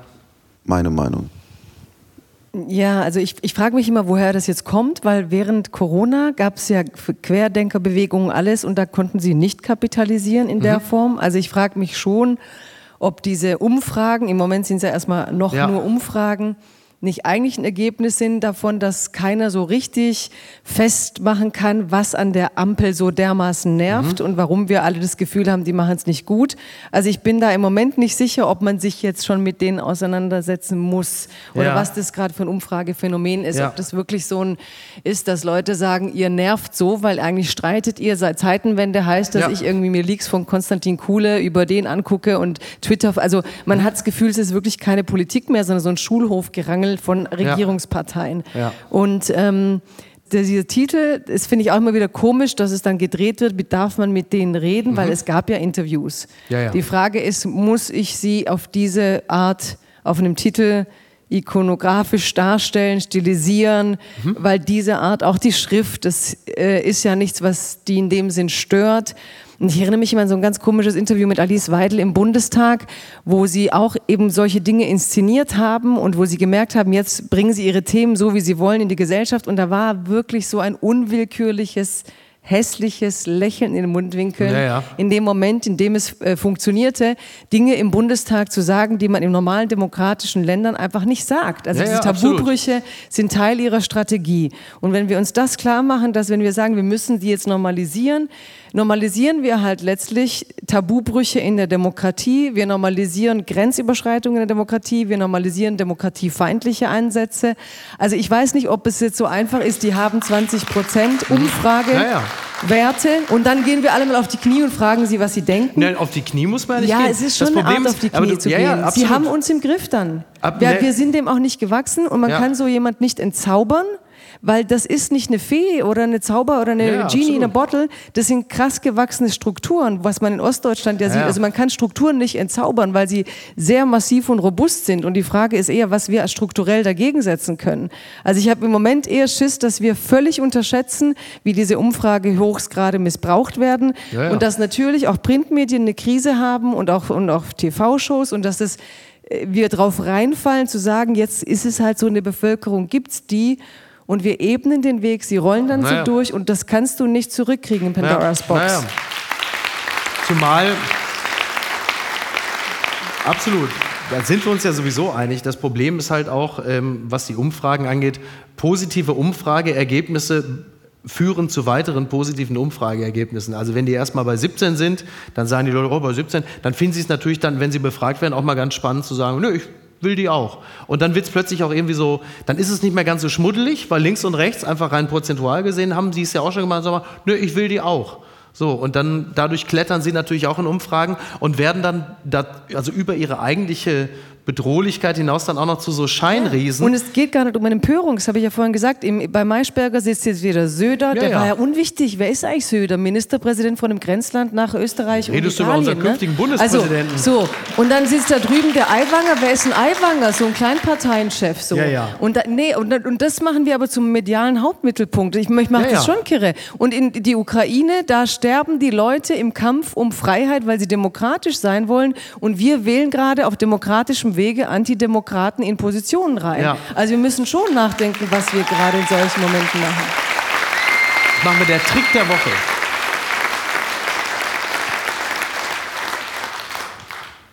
Der Trick der Woche. Am Strand von La Palma angespült, Forscher finden Ambra im Wert von 500.000 Euro in totem Pottwal. Toll, das berichtet der Spiegel. Auf den Kanarischen Inseln wurde ein Walkadaver angespült. In den Eingeweiden des Tieres verbarg sich eine wertvolle Substanz, deren Erlös nun einem guten Zweck dienen soll. Ja, der tote Pottwal wurde angespült und äh, Ambra, ich weiß nicht, ob man das weiß, das ist ja so eine seltene Substanz, die bis heute als eine der wertvollsten Düfte der Natur gilt und lange in der Parfümherstellung verwendet wurde. Äh, also echtes Ambra ist ja super selten. Das ist eigentlich Walkotze. Also bevor Sie jetzt selber zu Hause, Ihre ist nicht, wirklich nichts wert. Sie müssen da gar nicht heute Abend, wirklich egal was passiert, Sie müssen auch nicht bei Fifi nochmal gucken. Das ist alles, das ist wirklich nur in diesen Wahlen drin. Aber also für 500.000, ich stelle mir gerade vor, wie Andi Scheuer jetzt nach, äh, nach La Palma fährt und sagt, ich muss ja im Grunde genommen nur ungefähr, naja, so ungefähr 500 Mal eine Wahlkotze finden und da bin ich schon finanziell aus dem Gröbsten raus. Toll. Also ich habe mal in Dänemark neben, da war so, ein- das war ganz, so, da war ich Kind, das war ganz tragisch. Da ist so, so ein Entenwal gestrandet und Ja. der lag da auch schon so ein paar Tage. Und das, was ich da gerochen habe, hätte ich jetzt nicht sofort mit der Parfümindustrie in Verbindung gebracht, wenn ich ehrlich bin. Ja, naja, aber also, was ist Loffi, was ist los? Ich frage mich, ob du dich trotzdem damit eingerieben hast. Natürlich nicht. Aber wir können ja mal unsere Kotze vergleichen, wie die riecht. Was meinst du? Wir haben uns früher mit Quallen beworfen. Würde man heute auch nicht mehr machen, nach allem, was man so weiß. Ist auch nicht gut, ist auch nicht richtig. Der Qualle gegenüber. Ja, naja, eben. Aber ist doch toll. was Also Die da Meldung ist, dass der Wal die eigene Kotze gegessen hat. So nein, der Wal, nein, Wal- nein, der Wal wurde angespült und im Des Walinneren Kotze. war Aber Im Wal war die eigene Kotze. Ich warte Ja, eigentlich nur darauf, dass der Salt Bay demnächst einfach Walkotze an seinem Arm runterlaufen lässt und dann sind wir wieder bei Franck Ribery. Der Salt Bay macht ja gerade wirklich äh, der Reihe nach Pleite. Die Restaurants machen äh, der Reihe nach Pleite, weil, naja, also dieses Restaurant und das, der Erfolg des Restaurants beruht ja in erster Linie darauf, dass der Besitzer des Restaurants, Nusret Götze, äh, nicht verwechseln mit Mario Götze, das war, und dass der und dass der so populär gewesen ist. Also alle wollten zu diesem Kultkoch.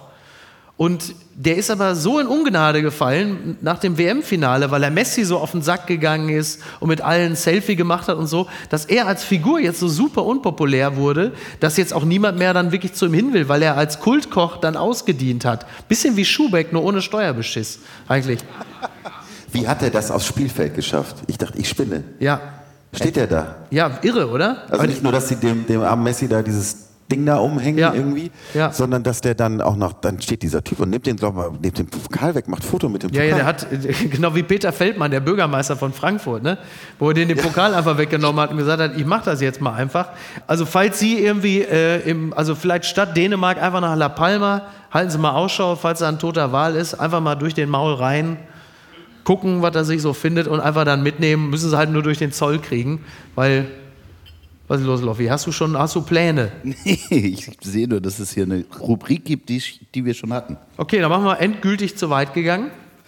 Endgültig zu weit gegangen. Florida police officers are accused of jailing their young son over potty training accidents. Das meldet Associated Press. In Fort Lauderdale, natürlich in Florida, äh, ist es so, dass also Florida police officers ähm, angeklagt wurden, dass sie äh, zweimal ihren dreieinhalb Jahre alten Sohn in eine Gefängniszelle getan haben, um ihn zu bestrafen, weil er noch nicht richtig aufs Töpfchen gehen kann. Das finde ich als äh, Erziehungsmethode fragwürdig. Da bin ich ganz offen. Was war das Grausamste, was äh, eure Eltern mal mit euch angestellt haben? Was, also, Loffi, ich frage mal jemanden, der am wahrscheinlichsten Meine Eltern unter solchen Dingen da. gelitten hat, wie das Ergebnis uns heute äh, überdeutlich zeigt. Loffi, was hat man mit dir angestellt, dass du so geworden bist, wie du heute bist? Also äh, mein Vater hat immer, wenn ich Samstag ausschlafen wollte, äh, weil ich Party gemacht habe, hat er vor meinem Fenster Rasen gemäht und äh, meine Mutter regelmäßig mit dem Staubsauger gegen die Zimmertür gefahren. Aber Oh. ähm, ansonsten bin Das ich hat meine Oma mit mir auch mal gemacht. mit dem Hat Staubsauger. die mit dem Staubsauger immer vor die Tür. So ein klassisches Prozedere, ne? Ansonsten wurde ich sehr gut behandelt. Ich glaube, einmal habe ich so ein paar frisch gekaufte Schuhe, die ich unbedingt haben wollte, womit ich über ein matschiges Feld gelaufen bin. Die hat, glaube ich, meine Aber Mutter da warst du ja nicht dreieinhalb, ne? Nee, das stimmt. Da habe ich noch keine Timberlands getragen. Die hat sie nach mir geworfen. Aber Ach, was? Kann ich. Dankeschön, ihr wart Ja. sehr lieb zu mir. Ja, wollte ich gerade sagen. Peter, was hast du? Hat man dich auch mal in eine Gefängniszelle gesperrt, weil Nee, du noch nie nee das nicht. Ich, ich finde, ist ja vor allen Dingen, der begründet das damit, dass er, also mit seiner Jobrelevanz, also er ist Polizist, deshalb hat er, der muss ja nur froh sein, dass er nicht Schlachter gewesen Das ist richtig. oder so. Ja, das ist richtig. Nee, wir haben mal, jetzt kriege ich wieder Ärger mit meiner Mutter, weil die hat gesagt, ich soll nicht wieder irgendwelche komischen Zitate von ihr, aber wir haben mal, äh, die, die kam mal von einem Richtfest damals und hatten so, ähm, ich weiß nicht, ob man das hier kennt, hatten so einen Topf Wurstebrei dabei. Das war so Wurstbrei, also so ein Richtfestessen. Klingt jetzt Ahnung. schon also fantastisch. Es hat genauso geschmeckt, wie Mm. es klingt. Und das war wirklich, das war so schrecklich. Und wir haben das am nächsten Tag dann gegessen. Klingt wie etwas, was Söder, wovon Söder ein Foto macht, um Genau, sich und postet. bei der Landbevölkerung beliebt zu machen. Ganz genau. Und dann sollten wir das essen. Wir, wollten, wir fanden das alle wirklich beschissen. Und dann hatten die, also ich behaupte, das ist so meine Mutter behauptet bis heute das Gegenteil. Dann haben wir, wenn wir es nicht sch- schnell genug aufgegessen haben, Nachschlag gekriegt.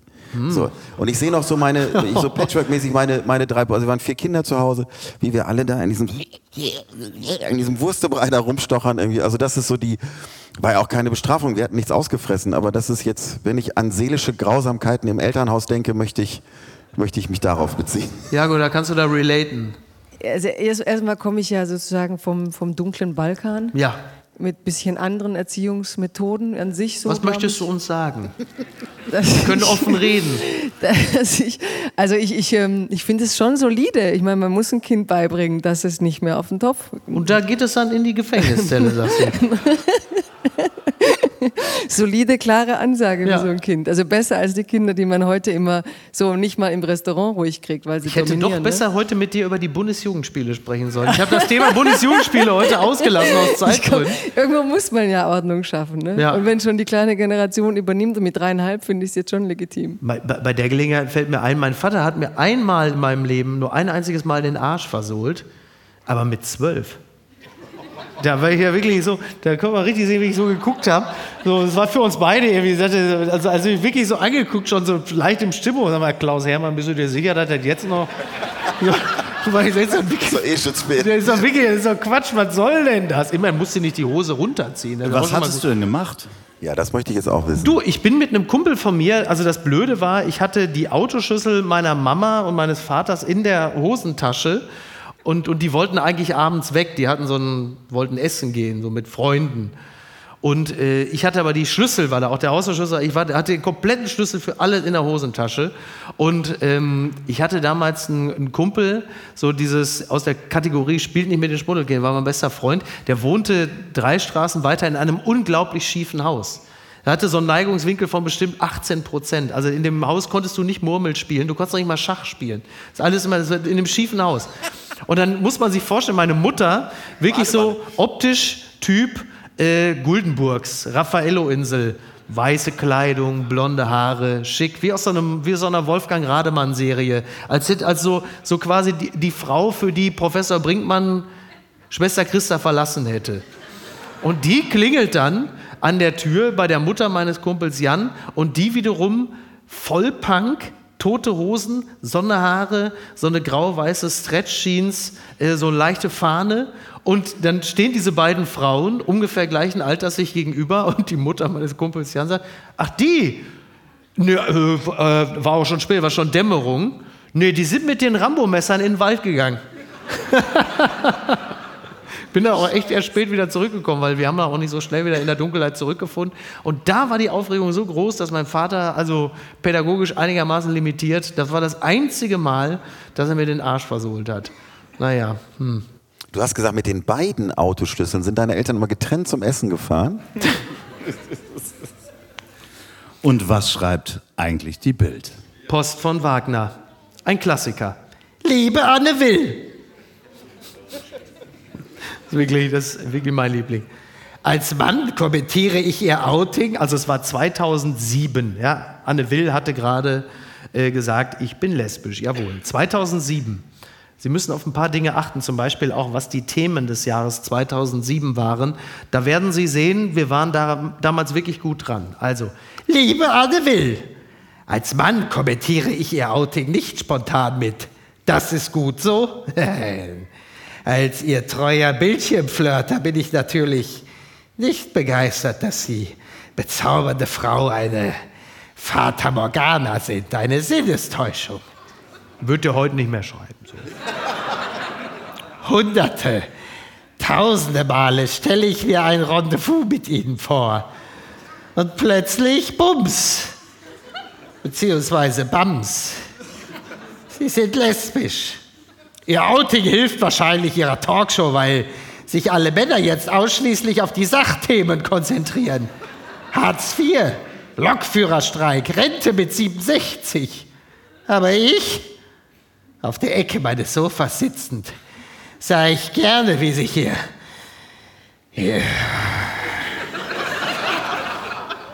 wie sich ihr Oberkörper zu dem einen oder anderen Gesprächspartner neigte. Ich gestehe,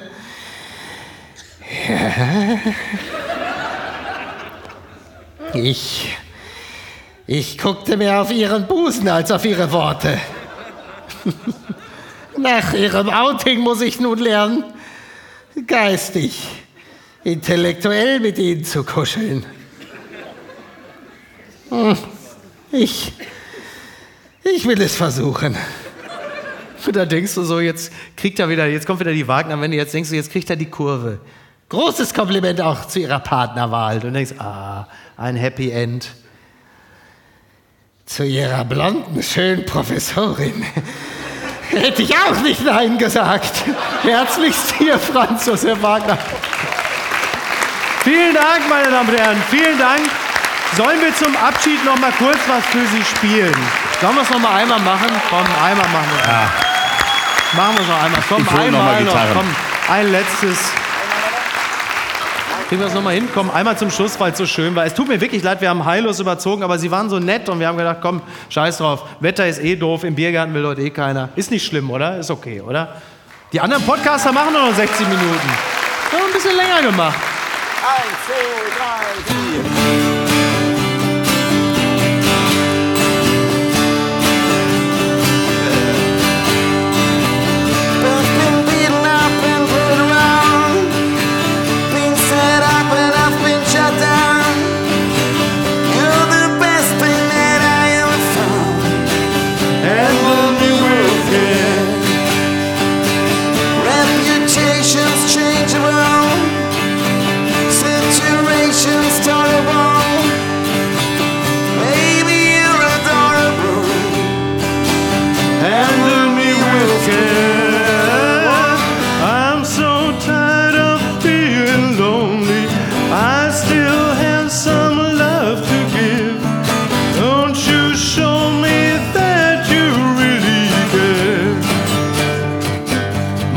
Mann, Mann. Everybody got somebody to lean on. Put your body next to mine and dream on. Dream on, dream on. I've been fucked up and I've been fooled. I've been robbed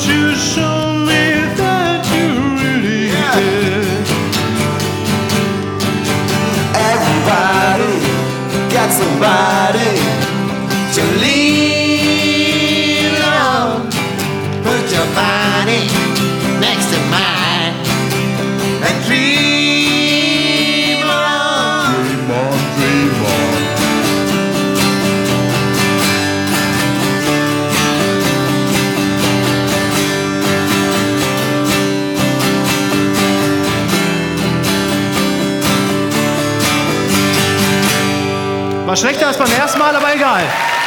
Vielen Dank. Vielen Dank, Hamburg. Sie waren ein zauberhaftes Publikum. Dankeschön. Kommen Sie gut nach Hause. Fahren Sie nicht mit der Bahn. Kommen Sie gut nach Hause. Toi, toi, toi an Christina. Dankeschön. Vielen Dank.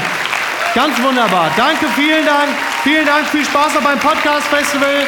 Vielen Dank an Jagoda Marinic, an Keller, an Andreas Loffi Loff, meine Damen und Herren. Und Mickey Beisenherz. Dankeschön. Vielen, vielen Dank. Dankeschön. Es war sehr, sehr schön.